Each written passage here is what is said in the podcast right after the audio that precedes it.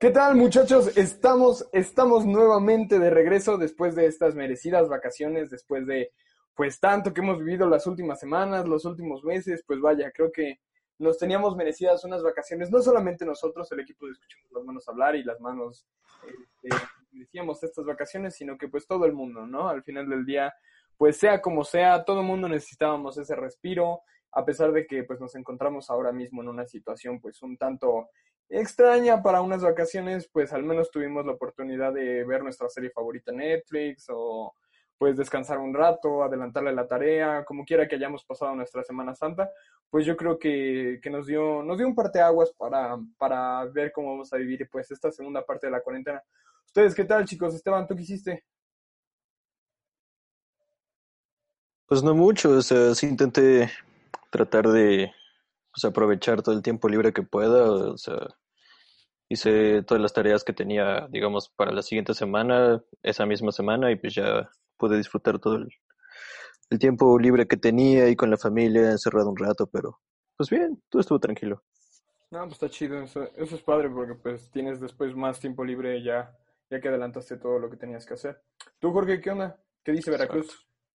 Pues lo mismo, también este, adelanté pues eh, las tareas, los proyectos que todavía este, siguen en pie, los que no se hayan cancelado, ¿verdad? Y este y, y, pues nada, también ver un poco el entretenimiento que nos pasó Andrés, ¿no? De que estaban pasando este pues eventos deportivos repetidos y otro tipo de cosas, ver Netflix y así, pues también este pues sí, como dice Esteban, adelantar todo lo que se podía, pero pues sí, también intentar estar un poco más eh, reflexivo con la familia, pensar en lo que viene y en todo lo que está pasando, ¿no? Sí, sí, claro, pues está bien, la verdad, suena bastante interesante y qué bueno que haya seguido la recomendación del Andrés que, que les dejó ahí en el último programa. Si no la han visto, pues este, revisen el último programa y por ahí escuchen la, la recomendación de, de la semana de Andrés. Y pues vaya, por último, pero no menos importante, ¿tú qué onda, Andrés? ¿Qué hiciste? No, pues igual estuve adelantando las tareas que tenía pendientes y pues ahorita esta semana eh, también se hizo la I-Liga MX, entonces pues por lo menos ya hay una manera de entretenerse para los que nos gusta el deporte, pues aunque sea ver partidos de FIFA, pero pues hay el, el, el Cruz Azul sigue en el último lugar, entonces pues las cosas siguen, siguen cruzando bien. Aparte está chistoso, ¿no? Porque la están narrando los mismos jugadores o una cosa así, ¿no? No, los está narrando Martinoli y el doctor García. No, pero está, está chistoso. Está chido. No, pues qué bueno muchachos. Ustedes también, pues en los comentarios, ahí en la liga de Facebook, de que les compartimos siempre, pues con el programa, pues háganos saber qué hicieron estas vacaciones de Semana Santa, qué tal se la pasaron, qué tal está la cuarentena, qué tal la están, la están viviendo, ¿no? Porque al final del día, pues tratamos de hacer este rato, pues un poco más ameno, ya es viernes, pueden escuchar su programa de radio favorito y pues nosotros estamos aquí con todo el ánimo y con todas las ganas de entregarles pues un muy bonito programa. Pero pues no sin antes, primero que nada, darles las recomendaciones pues de todos los días, ¿no? Eh, tengan muchísimo cuidado, quédense en su casa, conserven su sana distancia, este, lávense las manos con, con cierta frecuencia y, este, y pues tengan mucho cuidado no solamente con la interacción entre personas, sino la interacción con todos los objetos, pues en donde pueden residir los, los bichos, este, el virus y demás, ¿no? Al final del día, pues siempre hemos dicho que no importa qué tan mal están las cosas, tenemos salud, pues hay que conservarla, ¿no? No importa qué tan mal vaya la economía, qué tan mal vaya el Cruz Azul, pues lo bueno es que tenemos salud, ¿no? y este, y pues nada, ahí Esteban, pues la verdad, les tiene, les tiene la presentación del tema del día de hoy, que la verdad se viene muy interesante porque va justo relacionado con esto. Pues muchas gracias, Sebas. Bueno, este, como el tema de las, este, que se va a tratar esta vez en, en este programa es mucho orientado a la salud, este, este, estuvimos investigando y encontramos aquí que en Chile se está haciendo una, una campaña, se está llevando a cabo, este, una de estas campañas de salud. Este, sabemos que ahí el problema del, de la epidemia está un poco fuerte, pero también se está llevando a cabo buenas acciones que involucran todo este tipo de incluir, este, valga la redundancia, la inclusión en todos estos tipos de sociedades, ¿no? Este, se están haciendo iniciativas para la población migrante, se están haciendo acciones orientadas a los pueblos indígenas de ese país, o sea, están haciendo folletos en el nombre, digo, en la lengua indígena, se está haciendo reconocimiento a la diversidad sexual que existe en este país. Este, y también hay muchas consideraciones hacia las personas mayores. Este, por ejemplo, les dan sillas de ruedas, este, hay más accesos para ellos, hay recetas que no, o sea, que no están hechas en la famosa letra de doctor que no se entiende. Este, también se están dando más medicinas que son fáciles de consumir porque luego también sabemos que todo este sector de la población puede tener ciertos problemas al consumirlas, ¿no? Y pues también, también se están dando apoyos para personas que, digamos, de con dificultad para ver y se están también haciendo folletos en braille, se están haciendo rampas más amigables, las calles se están haciendo, se están adaptando para todo este tipo de personas que se están, que digamos están un poco, que no sé, que no queremos que se olviden, ¿no? En la sociedad no solamente es la, todas las, o sea, que queremos que todos los grupos sociales estén incluidos. Claro, y pues vaya verificar que efectivamente el virus pues es inclusivo, ¿no? Desgraciada, desgraciadamente el virus pues nos ataca a todos por igual, no distingue entre, entre sexo, entre raza, entre preferencias, absolutamente nada. El virus puede, pues se encuentra presente entre todos, tal vez no nos afecta de la misma manera en cuestiones de pues nuestros antecedentes, nuestra edad, nuestro género, pero sí, vaya que podemos ser tanto portadores como ser víctimas del mismo y pues hay que tener mucho cuidado y qué bueno que, países como Chile pues estén, estén dándolo todo para, para que no haya ningún sector de la población que, que se quede descuidado en esta epidemia. Y pues sin más nos gustaría pues darle un saludo muy muy fuerte a a nuestras dos chicas del equipo que les tienen preparada una increíble cápsula para esta primera para, para este primer episodio después de Semana Santa. Hola, buenos días a todos. Les envío mis saludos desde mi casa. Soy Rosa Adriana Tenopala Rosales. En estas dos cápsulas hablaremos sobre la historia de la fisioterapia, tanto en el mundo como en México. Para empezar, la palabra fisioterapia proviene de la unión de las vocales griegas physis, que significa naturaleza, y terapia, que expresa tratamiento. Esto quiere decir que etimológicamente hablando se resume como el tratamiento por la naturaleza, aunque hoy en día se reconoce más como el tratamiento por agentes físicos. El cambio del sentido etimológico se consolida a partir de la Organización Mundial de la Salud, OMS, que en 1958 define la fisioterapia como el arte y la ciencia del tratamiento por medio del ejercicio terapéutico, calor, frío, luz, agua, masaje y electricidad. Esta definición es fundamental en la historia de la fisioterapia, ya que hace mención al ejercicio terapéutico, por lo que incorpora un elemento fundamental que tiene el fisioterapeuta, y que es el ejercicio desde una concepción terapéutica por medio del movimiento. Dentro de la historia existen numerosos antecedentes con fines terapéuticos. A partir del hombre primitivo, encontramos referencias a tratamientos basados en agentes físicos para combatir la enfermedad y que debido a la concepción de la misma enfermedad estaban asociados en un principio a rituales mágicos y religiosos, pues varias culturas antiguas practicarían los primeros usos de la fisioterapia. En la antigua Mesopotamia, la sacerdotal Asu era la encargada de realizar el tratamiento mediante agentes físicos, gracias a la terapia en plantas. En el antiguo Egipto, los fisioterapeutas eran sanadores laicos llamados sinu. En la América, los aztecas desarrollaron métodos terapéuticos en el agua por medio de baños de vapor, llamados temazcali, y los mayas realizaban baños de sudor denominados zumpulche. Sin embargo, la cultura que más sobresalió en esta práctica fue la griega, quienes tenían un enfoque más racional para entender la salud, la enfermedad y el tratamiento, dejando de lado al empiricismo, en el que se había basado hasta entonces todo acto terapéutico, surgiendo los padres de la fisioterapia y la terapia física, como Hipócrates, Herodio y Aristóteles, entre muchos más. Sin duda, propondrían las bases de esta importante práctica.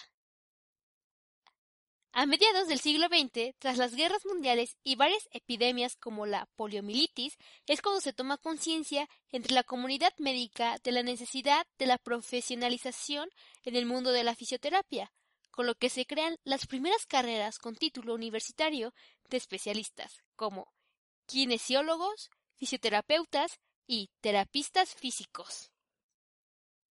Llegando a la fisioterapia actual, que se entiende en cualquier parte del mundo como la rehabilitación física de las personas, ya sea por trastornos neurológicos, traumatológicos, musculoesqueléticos y reumatológicos. Pero claro que esta es solo una pequeña parte de la fisioterapia, ya que cada día sigue creciendo. A continuación, te contaré más adelante su evolución en México, así que no te puedes perder la siguiente cápsula. Volvemos con ustedes, chicos. Muchas gracias, Frida. Muchas gracias, Rosa, de verdad. Está muy interesante y muy prometedora para la segunda parte de la cápsula que les tenemos después de la entrevista. Y pues yéndonos un poquito sobre el tema que nos presentaba Esteban de salud inclusiva, pues les tengo pues un articulillo ahí por este que me encontré investigando un poco en internet y es que la OMS en el año 2011 publicó el Informe Mundial sobre la Discapacidad en el cual se evidencia un aumento de la prevalencia de discapacidad de un 15%. Anteriormente se estimaba un 7 y un 10% de la población que presentaba alguna pues de estas condiciones, ¿no? Eh, las personas que viven en esta situación de discapacidad presentan mayores niveles de deprivación en diferentes ámbitos, inserción del mercado de trabajo, nivel educacional, etc. Pero esto nos obliga como sociedad a repensar nuestro trabajo de esta materia desde un enfoque que garantice igual trato para todos, justo como lo hemos hablado en nuestro programa. Pues una sociedad que espera promover igualdad de oportunidades y espacio de desarrollo para todos sus miembros debe, debe poner especial atención con aquellos sectores que han sido postergados durante generaciones en el ámbito de la salud. Y pues es esto que en países de, pues resumiendo un poco esto, en países de tercer mundo, en países en situaciones pues un tanto más precarias, pues no se ha tenido un correcto control sobre el acceso a las instituciones de salud pública, en donde pues personas con alguna discapacidad pues pueden ser atendidas, de pronto eh, llega a minimizarse su, su, prioridad, ¿no? Al final del día hemos hablado de oportunidades y este y las oportunidades de acceso a la salud son de igual manera y si no es que muy muy importantes, valiosas, ¿no? Porque como lo comentábamos a manera de dicho popular, pues qué bueno que tenemos salud al menos, pues es efectivamente eso, ¿no? Cuando no se tiene salud, pues tener todo lo demás de pronto está bastante complicado.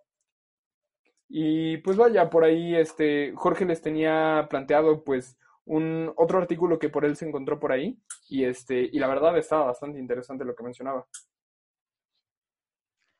Así es, Sebas, pues este eh, siempre en este en nuestros programas no mencionamos sobre la inclusión eh, a personas con con algún tipo pues este de discapacidad y todo, ¿no? Y, casi nunca habíamos tocado lo que es la inclusión también ah, hacia la salud mental, ¿no? Y es que, bueno, eh, la verdad es que los eh, trastornos mentales en Latinoamérica pues son altamente prevalentes y pues representan una carga significativa para los usuarios y familiares, ¿no? Eh, dichos individuos usualmente deben lidiar con el estigma que se asocia al diagnóstico que reciben. El estigma pues hacia la enfermedad mental provoca consecuencias negativas en los pacientes y sus familiares, transformándose así pues en la barrera principal para lograr una plena inclusión social, ¿no? Y bueno, en México, pues el 25% de las personas entre 18 y 65 años de edad presentan algún tipo de problema de salud mental, ¿no? Y solo, pues, eh, lastimosamente el 3 busca, el 3% busca, pues, atención médica, ¿no?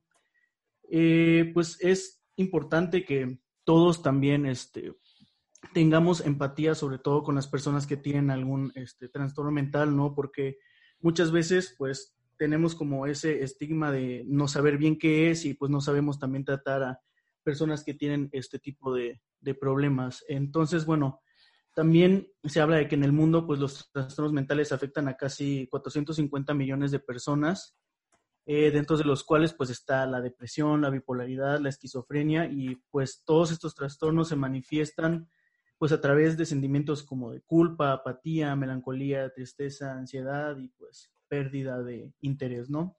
Entonces, bueno, es, muy importante que como eh, ciudadanos, pues en cualquier lado del mundo también eh, remarquemos lo importante que es saber tratar a una persona con algún tipo de trastorno mental, ¿no? Porque así como otro tipo de enfermedades, otro tipo de discapacidades también requieren que todos eh, como sociedad incluyamos y seamos conscientes, pues la salud mental también es algo muy importante alrededor del mundo. Claro, es muy importante como lo mencionas, porque no solamente se habla de salud, pues en cuanto a física, ahora muy renombrado este tema de las enfermedades, sino que pues también se debe de hacer alusión a la enfermedad mental, ¿no? Al estado mental y el estado de bienestar, en donde pues no solamente como tal de algún trastorno, digamos, psiquiátrico, sino también trastornos psicológicos, ¿no? Y es muy importante también tener en cuenta que todo eso forma parte de, de un estado de bienestar, de una salud completa y, este, y por supuesto es un punto muy importante para la inclusión. Eh, ahora, pasando un poco a la sección que todo mundo espera viernes a viernes, el área de la experticia, el área donde alguien más viene a hablarnos sobre un tema en específico, nos gustaría dar paso al tema que va a hablar eh, nuestra entrevistada especial del día de hoy con la pregunta del día de hoy. Andrés, por favor. Bueno, pues la pregunta del día de hoy es sobre este tema de la salud, de la entrevista, y se trata sobre los dientes. Y la pregunta sería, ¿con cuántos dientes cuenta una persona adulta en total? La primera opción sería 28 dientes, la segunda sería 48 y la tercera opción sería 32 dientes. Entonces, pues ahí vayan formulando sus cuentas, chéquense sus bocas a ver Resten las muelas del juicio, súmenselas. Sí. Si ya se pelearon y por eso les cayó un diente, pues van a tener menos, ¿va? Pero pues ahí, Pero ahí está el de oro, ¿no? El que sí, los... anda, anda, las coronas. no, no, ándale. Igualito. Pues vale, sin más, los dejamos con la sección de la entrevista del día de hoy después de estos cortos comerciales. Nos vemos en un rato, chicos. Lumiden Clínica Dental Integral, pasión por tu sonrisa. Les saluda su amiga y odontóloga Jessica Castilleros. Lumiden tiene para ustedes todos los tratamientos dentales para la familia. Búscanos en Facebook como Lumiden Clínica Dental Integral, en Twitter o en Instagram.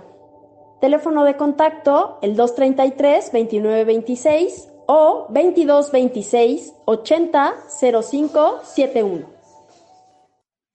Chicos, ¿qué tal? Estamos de regreso en este su programa de radio favorito de Escuchemos a las manos hablar radio. Y pues el día de hoy hemos llegado a pues, esta entrevista que esperaron desde Semana Santa, ¿no? Porque pues se quedaron el viernes pasado con las ganas de tener una entrevista de este programa y pues la verdad, la verdad, les tenemos algo preparado para, para esa merecida, merecida recompensa por la espera que han tenido en estas vacaciones de Escuchemos a las manos, a las manos hablar por Semana Santa.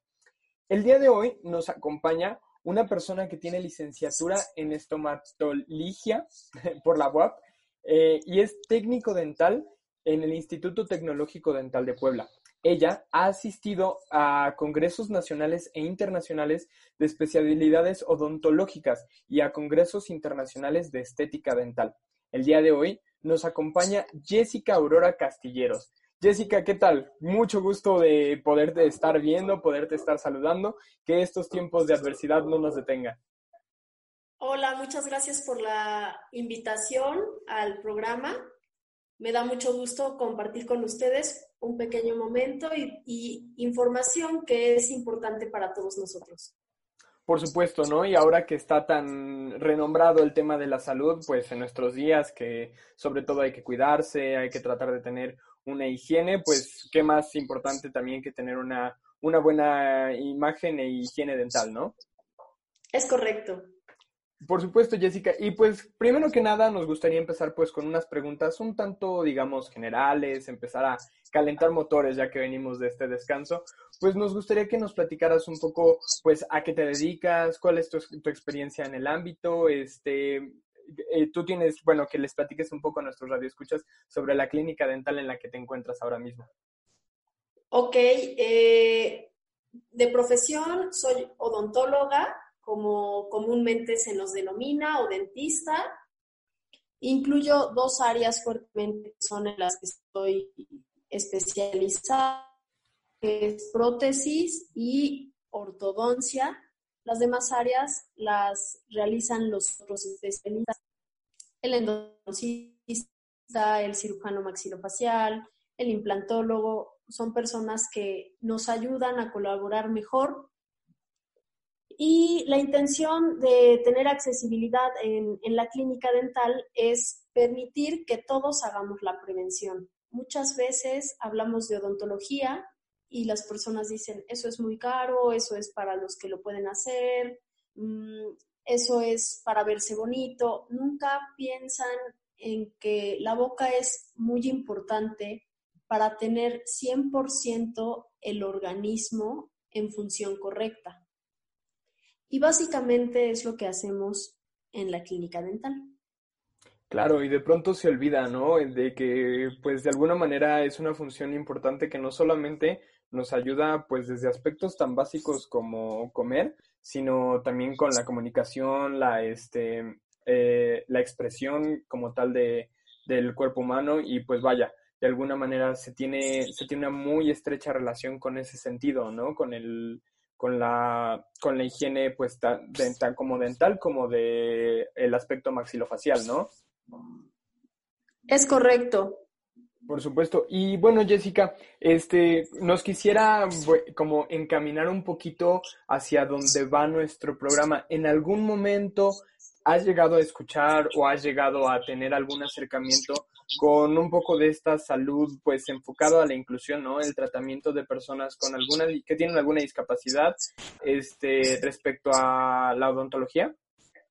Sí, porque dentro del núcleo familiar eh, tenemos primos eh, que, presentan que presentan una discapacidad motora por tener un cierto tipo de enfermedad. En este caso, tengo un primo que padece de ataxia de Frederich y eso le impide poder subir unas escaleras, le impide dar muchos pasos porque pierde mucho el equilibrio. Su sistema muscular se va degenerando de tal forma que para él es muy difícil el movimiento. Él es uno de mis pacientes, tengo más pacientes que de igual forma, como tal, a lo mejor no tienen una discapacidad motora, pero de igual manera se les presta la atención con la intención de que todos debemos de mejorar la salud a nivel social. No nada más es para unos, para un cierto grupo de personas, es para todos. La salud es para todos.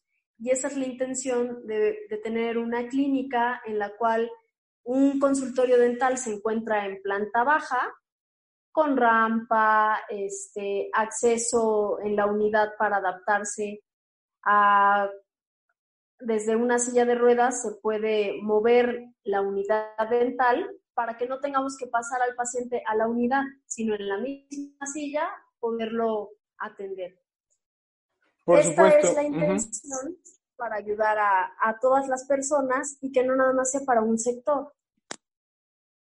Claro, porque al final del día es como lo comentamos pues muchas veces aquí en el programa, ¿no? La igualdad de oportunidades es lo que realmente hace la, la equidad, ¿no? La igualdad de, de, pues de alguna manera llegar a esta cultura de la inclusión. En el momento en el que nosotros tenemos las mismas oportunidades sin importar nuestro contexto, sin importar nuestros antecedentes, pues es cuando realmente podemos hablar de inclusión, porque en el momento en el que si yo quiero hacer algo y puedo hacerlo, y tengo accesibilidad a ello, pues en ese momento llego a un tema de que efectivamente todos vivimos por igual, ¿no? Por igualdad en esas oportunidades. Y pues fíjate que es bastante interesante escucharlo en el tema de accesibilidad que nos comentas, ¿no? El programa de Escuchemos a las Manos Hablar, pues tuvo la oportunidad de, de asistir en su primera entrevista a, un, a una construcción de, una, de un hospital y pues nosotros sabemos todo, pues todos los retos que implica tener este pues el tanto el equipo como este como la atención en una planta baja en espacios totalmente pues accesibles para en este caso podría ser una silla de ruedas una persona a lo mejor en muletas. Este además de la accesibilidad Jessica tú has encontrado de pronto alguna otra barrera cuando te toca atender a alguna persona que tiene alguna discapacidad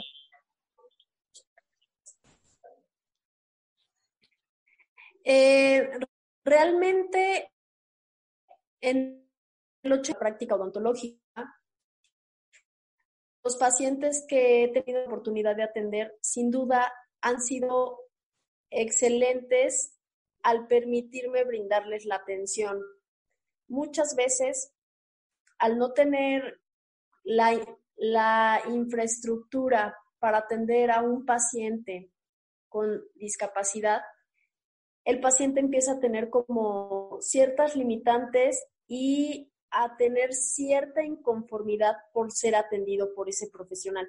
Sin embargo, eh, la actitud del paciente ayuda mucho cuando ellos se sienten seguros estructuralmente hablando, o sea, que el inmueble sea adecuado a ellos y aparte en la práctica.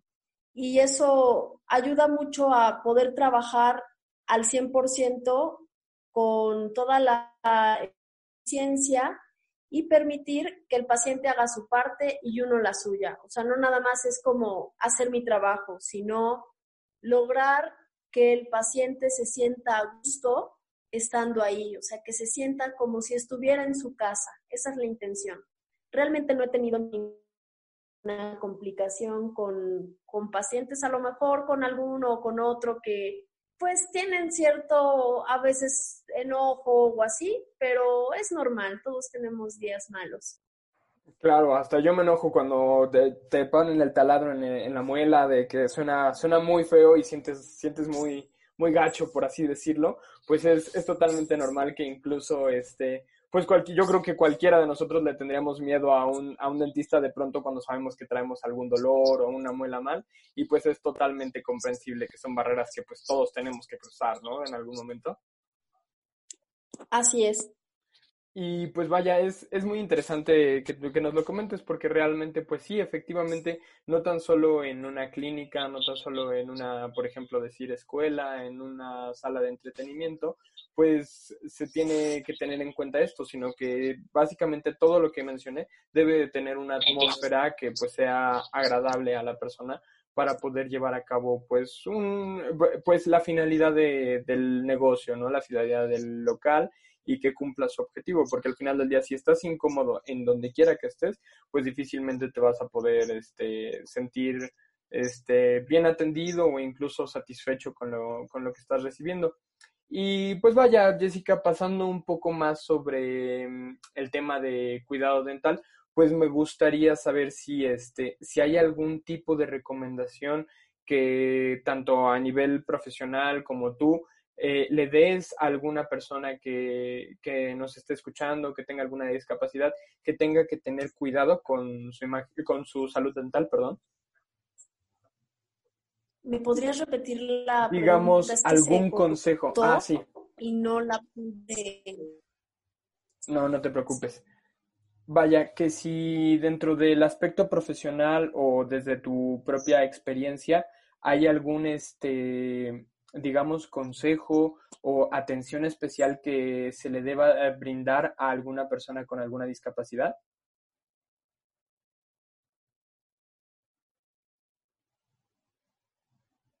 Perdón, no la oí. Nada, no te preocupes, no te preocupes. Mm, a ver, eh, ¿ahí me escuchas un poco mejor? Perfecto, ahorita se oye perfecto. Perfecto. Eh, vaya, la pregunta es que si dentro del ámbito profesional o desde tu propia experiencia hay algún consejo o alguna atención especial que se le deba brindar a alguna persona pues con alguna discapacidad o con determinada condición que tú les pudieras decir, bueno, vaya, esto es a lo mejor algo que se tiene que hacer diferente, esto es algo en lo que deben de tener especial cuidado o va todo igual como nos lo han explicado desde pequeños.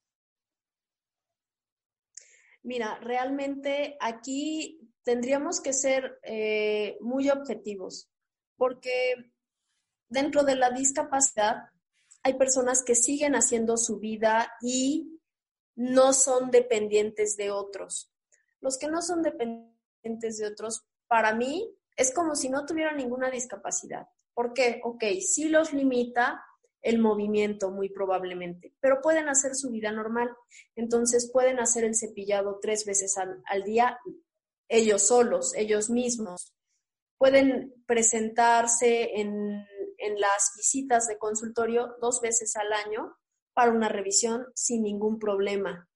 De igual forma, el paciente que requiere una persona, o sea, que depende de alguien para poder hacer sus actividades diarias, a esos pacientes sí sugiero al cuidador, ok, en vez de utilizar un cepillo normal, como el que todos utilizamos, ok, vamos a hacer el esfuerzo de utilizar, de obtener un cepillo eléctrico. ¿Por qué? Porque el mango es más grande, me puedo poner de frente al paciente y de esa forma lavarle los dientes para que queden perfectamente bien. Y dos veces al año, la recomendación de asistir a un chequeo odontológico. Vienen siendo las mismas. Sí, vaya, pues lo que nos dicen, ¿no? ¿no? No descuidar al dentista, por lo menos tener una revisión, pero es muy interesante lo que tú nos dices, ¿no? Porque al final del día, de pronto hubo un cierto como rumor, un cierto tabú, no sé si a lo mejor fui el único que lo escuché, a lo mejor estoy, estoy sacándolo a la luz, pero que estos cepillos de motor eléctrico no eran como del todo efectivos, pero tú, nos, tú, no, tú en este caso sí los recomiendas para, para alguna persona con alguna discapacidad que pues sí debe de tener otro tipo de cuidado, ¿no? Realmente una persona que no puede hacerse el aseo personal requiere de que le ayuden. Un cepillo normal como el que utilizamos, si alguien te intenta lavar los dientes con ese cepillo, te puede lastimar más fácilmente y aparte el mango es corto. ¿Por qué? Porque está diseñado para que la persona haga la limpieza, ahora sí que autolimpieza. Personal, ¿no? Sí. El cepillo eléctrico trae un mango unos centímetros más grande. Más o menos es el 40% más grande el mango que un cepillo normal. Higiene del paciente que estamos tratando sin ningún problema. Ya han avanzado mucho. Antes las cerdas eran muy duras, sin embargo, que nos permiten hacer la higiene del paciente correctamente sin lesionar las encías ni los tejidos duros que vienen siendo los dientes. Sí, sobre todo, sobre todo, pues que es un, es un área un tanto delicada porque, pues digamos, es el área interna que se encuentra pues de manera más expuesta y que sí, sí, como tú nos lo comentas, sin esta evolución de las cerdas, pues se puede, se puede llegar a tener este, pues cierto daño en, en la parte dental y en la parte de las encías si no se tiene el debido cuidado. Y es muy interesante saberlo porque al final del día, pues un aspecto tan básico como la longitud del cepillo de dientes, este, pues es lo que puede eh, eh, hacer imposible la, el aseo de manera correcta puesto que es un cepillo, pues ahora sí que básicamente para uso, uso propio. Y vaya, pues moviéndonos un poco nuevamente de, tema, Jessica, pues dentro de las experiencias, tú que has este, tenido, eh, ahora sí que a nivel normal, este, a, nivel, a nivel del día a día de tu trabajo, este, ¿hay alguna situación en la que tú te hayas encontrado que pues hay cierta incidencia en donde tú nos quieras dar algún consejo. Voy a mencionar a lo mejor algún ejemplo un tanto burdo, este, de que pues las personas cada día llegan con más y más caries por no tener un aseo de esta forma o algo por el estilo. Bueno, sí encuentro reincidencia más que nada en el cepillado dental, o sea, desde ahí va todo. ¿Qué sucede? Muchas veces nos dicen hay que lavarse los dientes y lo entendemos tal cual. Pues nada más me lavo el diente, la encía no, la lengua no, todo lo que está alrededor del diente no lo lavo. ¿Qué sucede? Todo ese alimento que se queda se va haciendo un sarro. Ese sarro puede quedarse adherido en el diente o puede irse introduciendo por debajo de la encía. La importancia aquí es cepillar desde la encía hasta, colocamos el cepillo hasta donde topa con la encía y el labio, donde se une la encía y el labio, y empezamos a limpiar desde la encía hasta el diente para evitar acumulación de sarro. Cada día noto más que hay caries, pero no es tanto por, por dejar residuos de alimento que después se fermentan, es más que nada por el tipo de dieta que estamos utilizando. Cada día es la dieta más blanda, son más carbohidratos, todo es derivado hacia el azúcar. Y eso no nos ayuda tanto. La dieta cada día es más ácida. ¿En qué aspecto? La gente toma más jugos, más refrescos. Todo eso, eh, su pH de esos alimentos es tan ácido que va degradando el esmalte de todos los dientes, de tal forma que empiezan a, presentar sensibilidad dental, pero es por la pérdida del esmalte. Eso es lo que más se observa en este tiempo. Eso es lo que más puedo observar. Y como lo mencionábamos un principio, ¿no? Pues algo, algo tan, vaya, común como pues con, comemos a diario y muchas veces pues no nos percatamos de que absolutamente todo ello está pasando por nuestros dientes, está teniendo un contacto y por supuesto pues va a haber algún desgaste si, si la dieta no es la adecuada, ¿no? Desde lo que nos manda el nutriólogo para comer y no le hacemos caso, desde ahí hay que tener pues cierto cuidado. Y por ahí tenían una pregunta para ti, Jessica. Claro.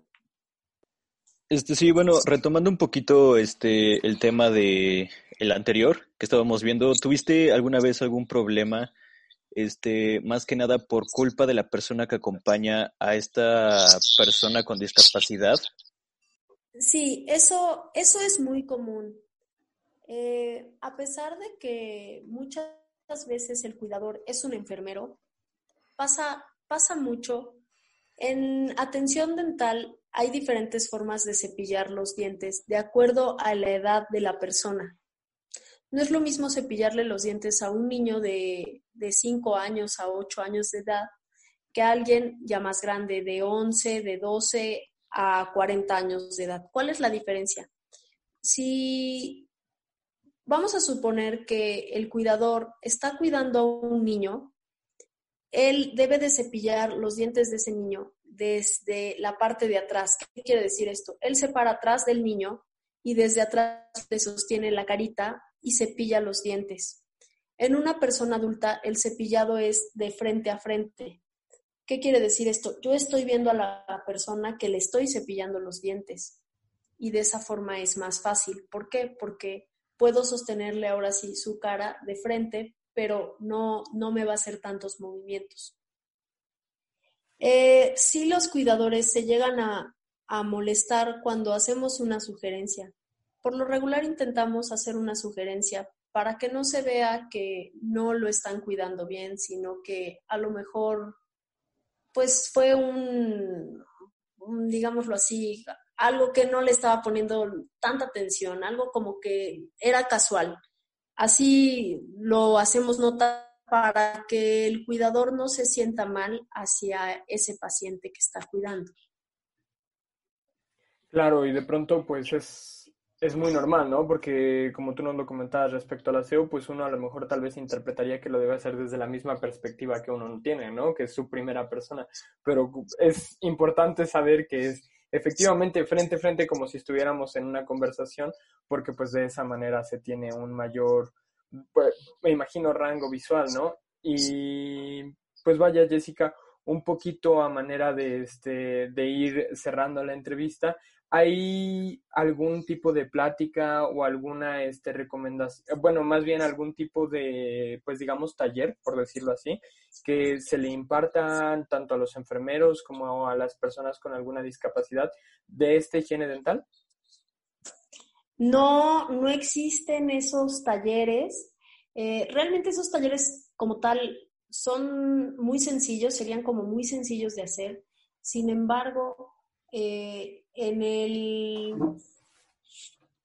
en la parte profesional que tiene el enfermero en su educación como tal, no, no la llevan incluida. Entonces, no existe ese tipo de taller. Sería cuestión de hacer un taller de tal forma o un video muy pequeñito, de tal forma que las personas que cuidan a alguien, sin necesidad de ser un enfermero, sepa cómo hacerlo en la salud dental. Por supuesto, muy ilustrativo, ¿no? Porque sobre todo, bueno, yo me acuerdo cuando, cuando voy al dentista, pues de pronto ellos sacan el moldecito y te enseñan con un cepillo de prueba, pues cómo, cómo debe realizarse, ¿no? Y de pronto, pues a través del radio, eh, ahí es donde nos empezamos a encontrar con este tipo de, de barreras, pero sí, pues claro, visualmente es mucho, mucho más entendible. Y Jessica, pues siempre le preguntamos esto a nuestros entrevistados y no quisiéramos hacer la excepción porque pues teniendo tú la clínica, quedando este pues al alcance de nuestros radioescuchas, ¿te gustaría compartir pues un poco de información acerca de ellas, redes sociales, cómo te pueden ellos contactar si de pronto se quedaron con alguna duda? Claro que sí, con mucho gusto pueden seguir eh, las redes sociales. Estamos en Facebook e Instagram como Lumiden, Clínica Dental Integral. Y el teléfono de contacto de la clínica es el 233-2926. Y el WhatsApp o urgencias, igual hay personas que no les gusta como hacer llamadas, prefieren preguntar por texto.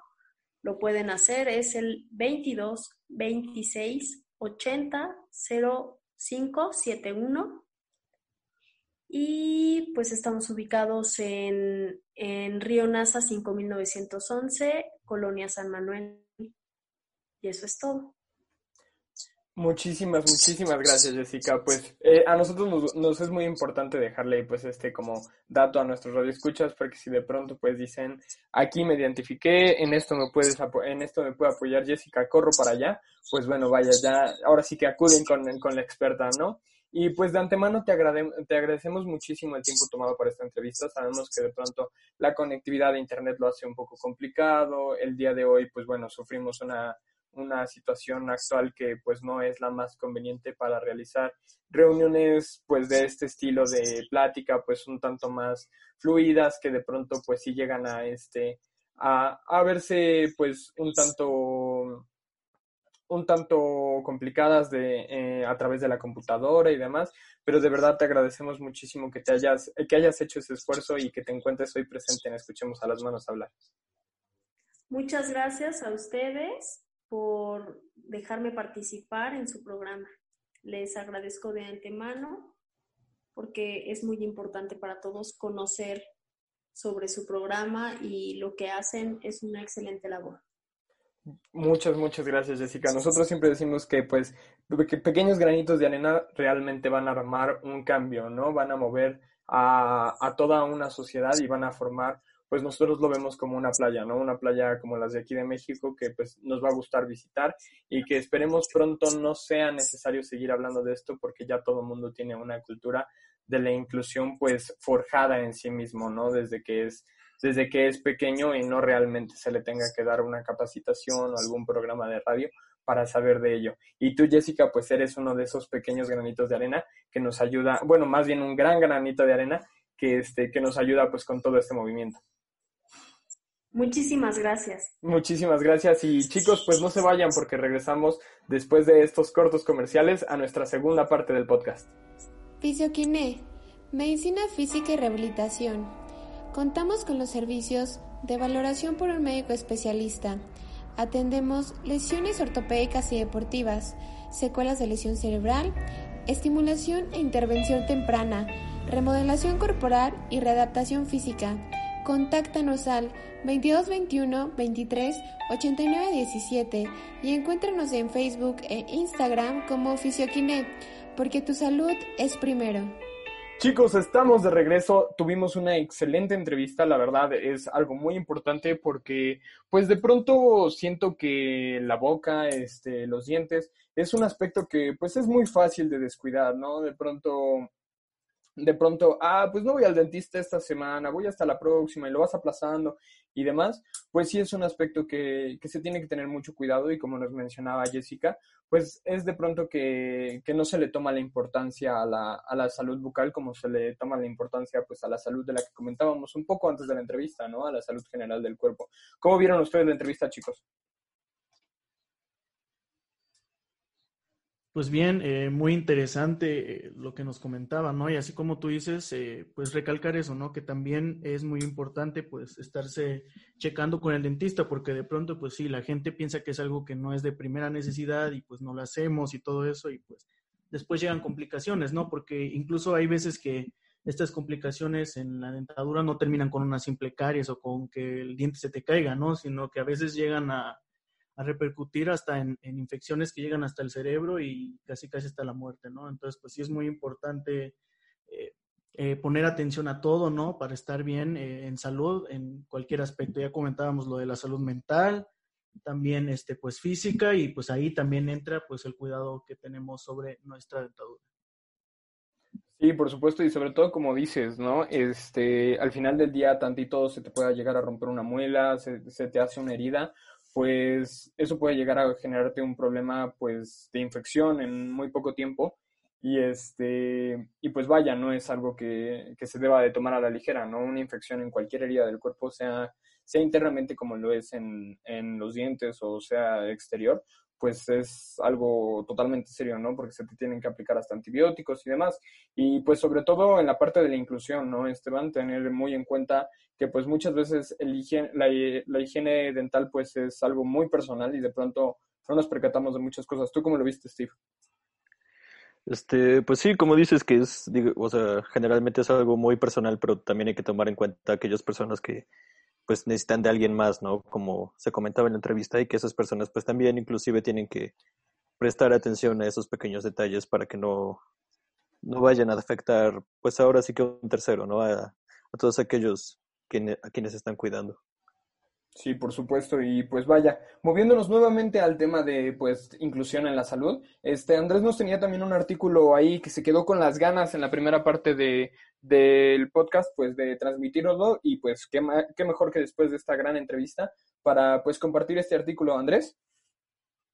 Así es, pues ya que hablamos eh, de la salud y la inclusión y cómo ahorita se están haciendo cosas para que cada vez pues eh, más personas puedan tener esa atención eh, es importante saber que la salud y la inclusión, pues ahorita están siendo tomadas en cuenta por grandes organizaciones como lo es la ONU, ya que en el artículo 25 de la Convención de la ONU sobre Derechos de las Personas con Discapacidad reconoce que tienen derecho a gozar del más alto nivel posible de salud sin discriminación por motivos de discapacidad.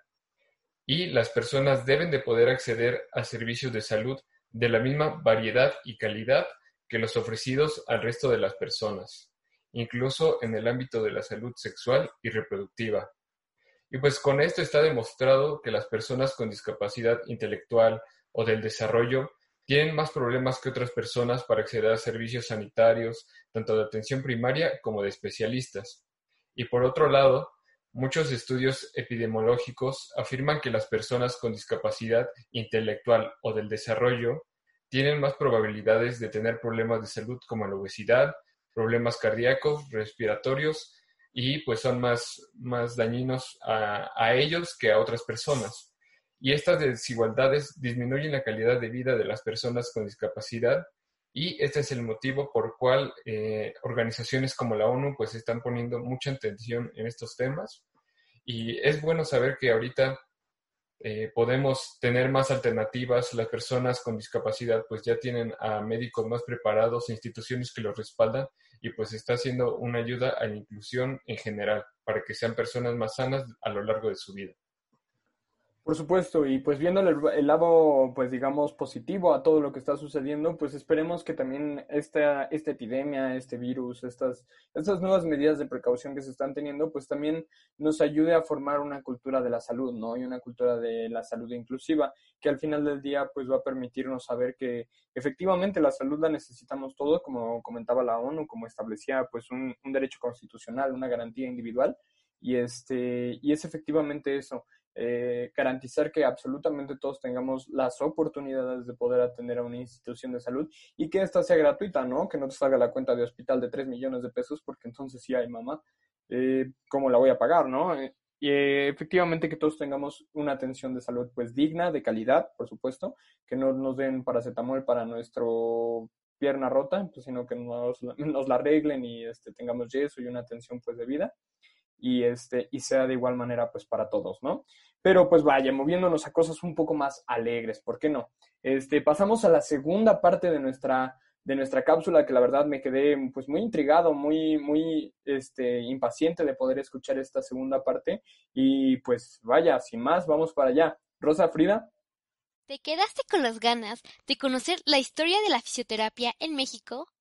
Pues, continuando con la segunda parte de la cápsula, te comentaré el relato nacional, el cual empieza en 1905, en el Hospital de México, porque ya empezaba a contar con un departamento de hidroterapia, mecanoterapia y electroterapia.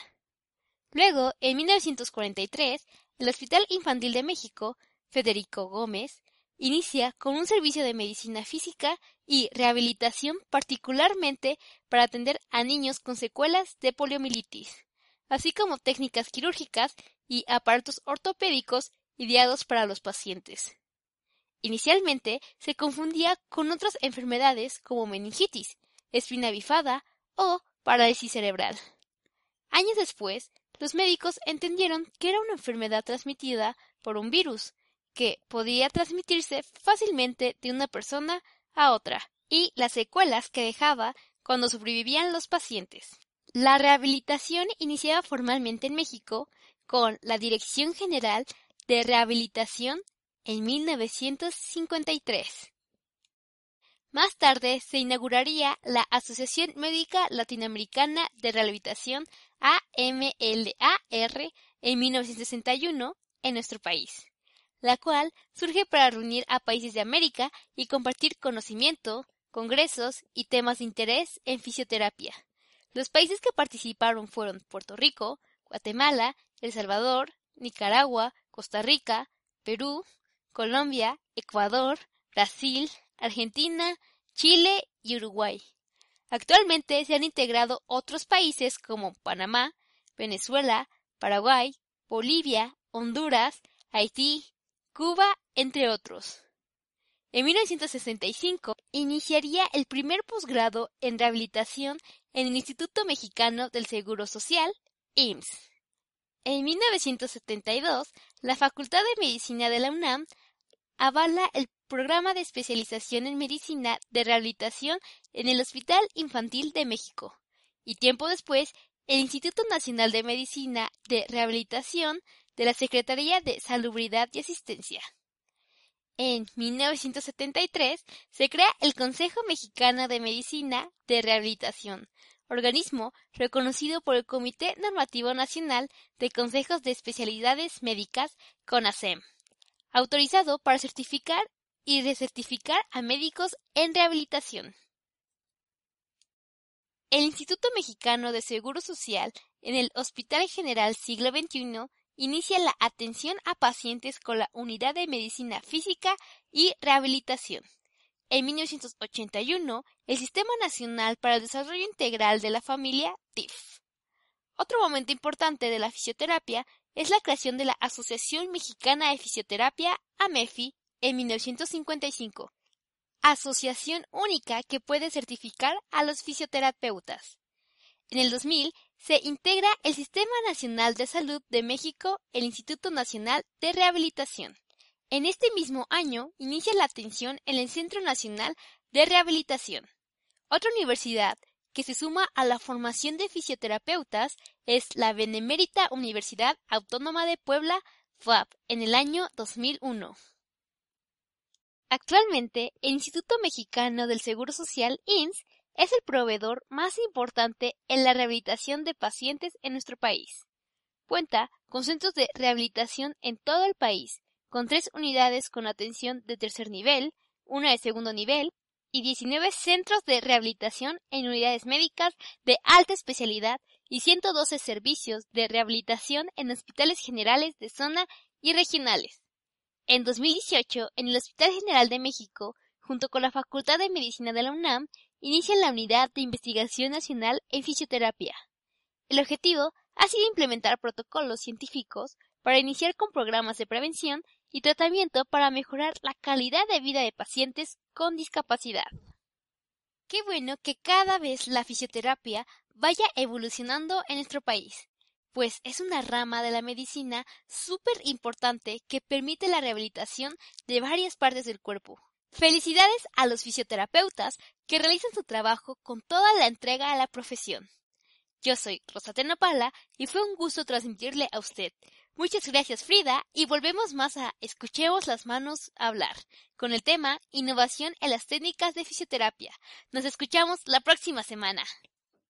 Chicos, estamos de vuelta una vez más en este programa de Escuchemos a las manos hablar y pues realmente me duele mucho, me duele mucho chicos, ¿saben por qué?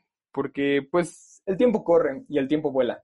Y pues desgraciadamente no tan rápido como quisiéramos para que esta cuarentena pasara rápido, pero sí lo suficientemente rápido para empezar a pues despedir este programa, esta edición de Escuchemos a las manos a la radio. De verdad nos gustó muchísimo estar esta tarde con ustedes, que nos estén escuchando desde sus casitas, desde su cuarentena, este, pues pasándola de la mejor manera posible, de la manera más amena. Y pues qué mejor que escuchar un poquito de esta información que que pues les brindamos hoy con todo gusto, con, con mucho amor y con mucho, pues mucha intención de cuidarlos, de, velar siempre por su salud, sobre todo en estos tiempos. Y pues, ¿qué tal chicos? ¿Qué les pareció? Pues eh, muy bien, la verdad, ¿no? Este, todo, todo esto suma, todo eh, lo que hemos platicado pues en este programa creo que ayuda mucho, sobre todo porque pues tiene que ver con la salud y, y pues sobre todo también por los momentos que estamos viviendo, ¿no? Eh, pues hay que eh, contar toda la información que nos sea posible y pues darnos cuenta de que tanto lo que, no, que, lo que nos dijo Esteban y Andrés pues también tienen que ser este tienen que ser puestas en práctica por nosotros, ¿no?